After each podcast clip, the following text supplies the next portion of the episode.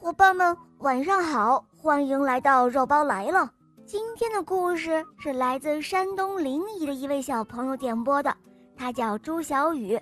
我们来听听他的声音吧。你好，肉包姐姐，我叫朱小雨，今年我六岁了，我来自山东临沂。肉包姐姐，我喜欢你的故事，我也喜欢《萌猫森林记》。肉包姐姐，我要点播一个故事，叫《一只奇怪的蛋》。肉包姐姐，我给你送了一个小熊，太远了送不过去，所以呢，我我只能给你拍一个视频了。祝福你的幸福。好的，谢谢小宝贝。下面我们就一起来收听你点播的故事喽。下面请收听《一只奇特的蛋》。在卵石岛上，住着三只青蛙，它们分别是马里琳、奥古斯特，还有一位总是跑到别的地方去，那一位的名字叫做杰西卡。杰西卡对什么都感到很新奇，他会走长长的一段路，去到卵石岛的另外一头，直到天黑才回来。还大声的喊着：“哇哦，看我找到什么了！”就算那只是一颗平平常常的小卵石，他也会说：“哇哦，它很奇特吗？不是吗？”可是马里琳和奥古斯特从来都不以为然。这一天，杰西卡在一个小石头堆里，发现了一颗与众不同的石头。它完美无缺，白的像雪一样，圆的就像仲夏夜里那一轮满月。尽管那石头几乎有它自己那么大，可是杰西卡还是决定要把它搬回家去。嗯，我真想知道马里琳和奥古斯特看到它的时候会怎么说。他一边这样想着，一边滚着那颗美丽的石头。来到了一个小河湾，他们就住在那里。嗨，伙伴们，看我找到了什么！他得意洋洋地喊着：“哦，是一颗巨大的卵石！”这一次，马里琳和奥古斯特真的被惊呆了。哦，那不是一颗卵石，马里琳说道。他可是一位什么都知道的万事通。哦，让我看看，仔细看看。嗯，它是一个蛋，一只鸡蛋。什么？一只鸡蛋？你怎么知道它是一只鸡蛋呢？杰西卡问道。他可从来都没有听说过鸡蛋什么的。马里琳笑着说：“呵呵，有些东西啊，知道就是知道嘛。”几天之后。青蛙们听到那只蛋里传来一种奇怪的声音，他们惊奇地看到，那只蛋裂开了，从里面爬出来一个动物，身子长长的，布满了鳞片，还用四条腿走路呢。哦天哪，快看！马里琳惊叫道：“我早就说过，它是一只鸡嘛！”看来我是对的，啊！一只鸡，他们都叫了起来。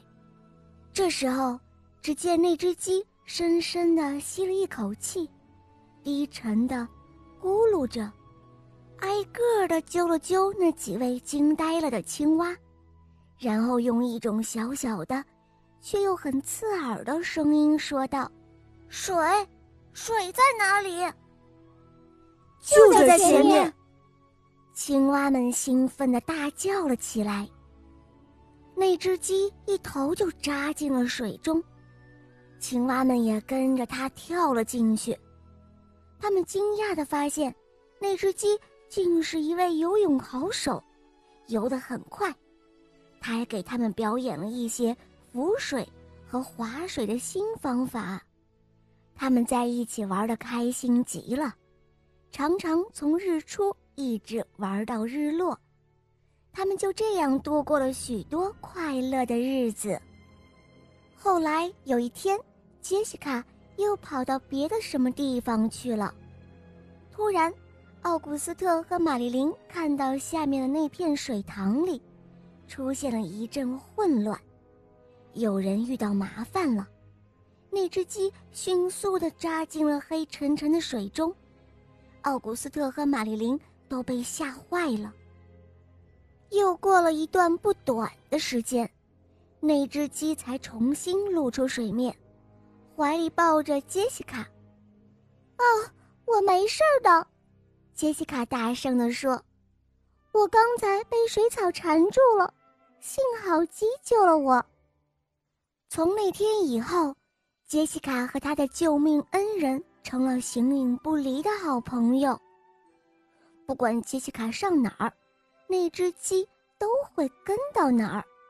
他们转遍了整座小岛，他们去了杰西卡的秘密静思地，他们还去了那一座巨大的卵石纪念碑。有一天，他们来到一处杰西卡以前从来没有去过的地方。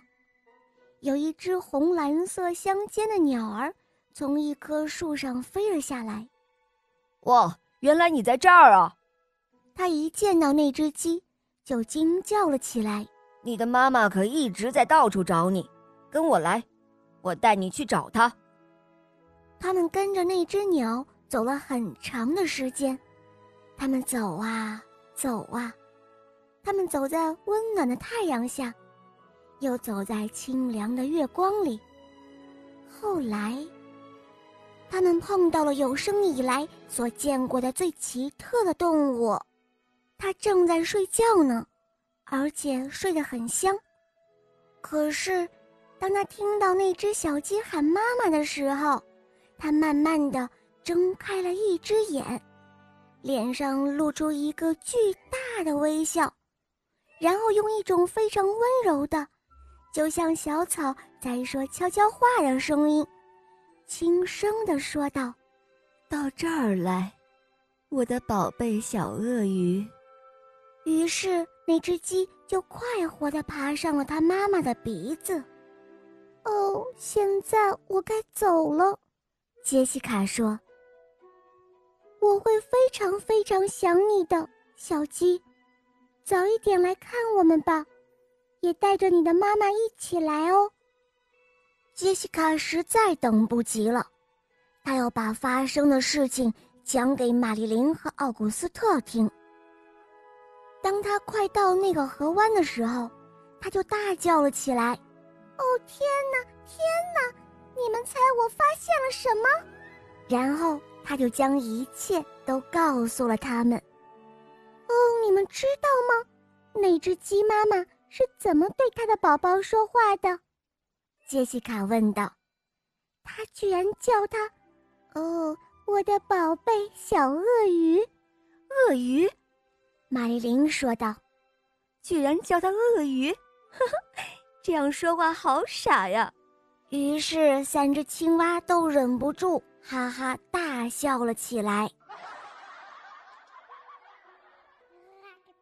好了，宝贝们。今天的故事肉包就讲到这儿了。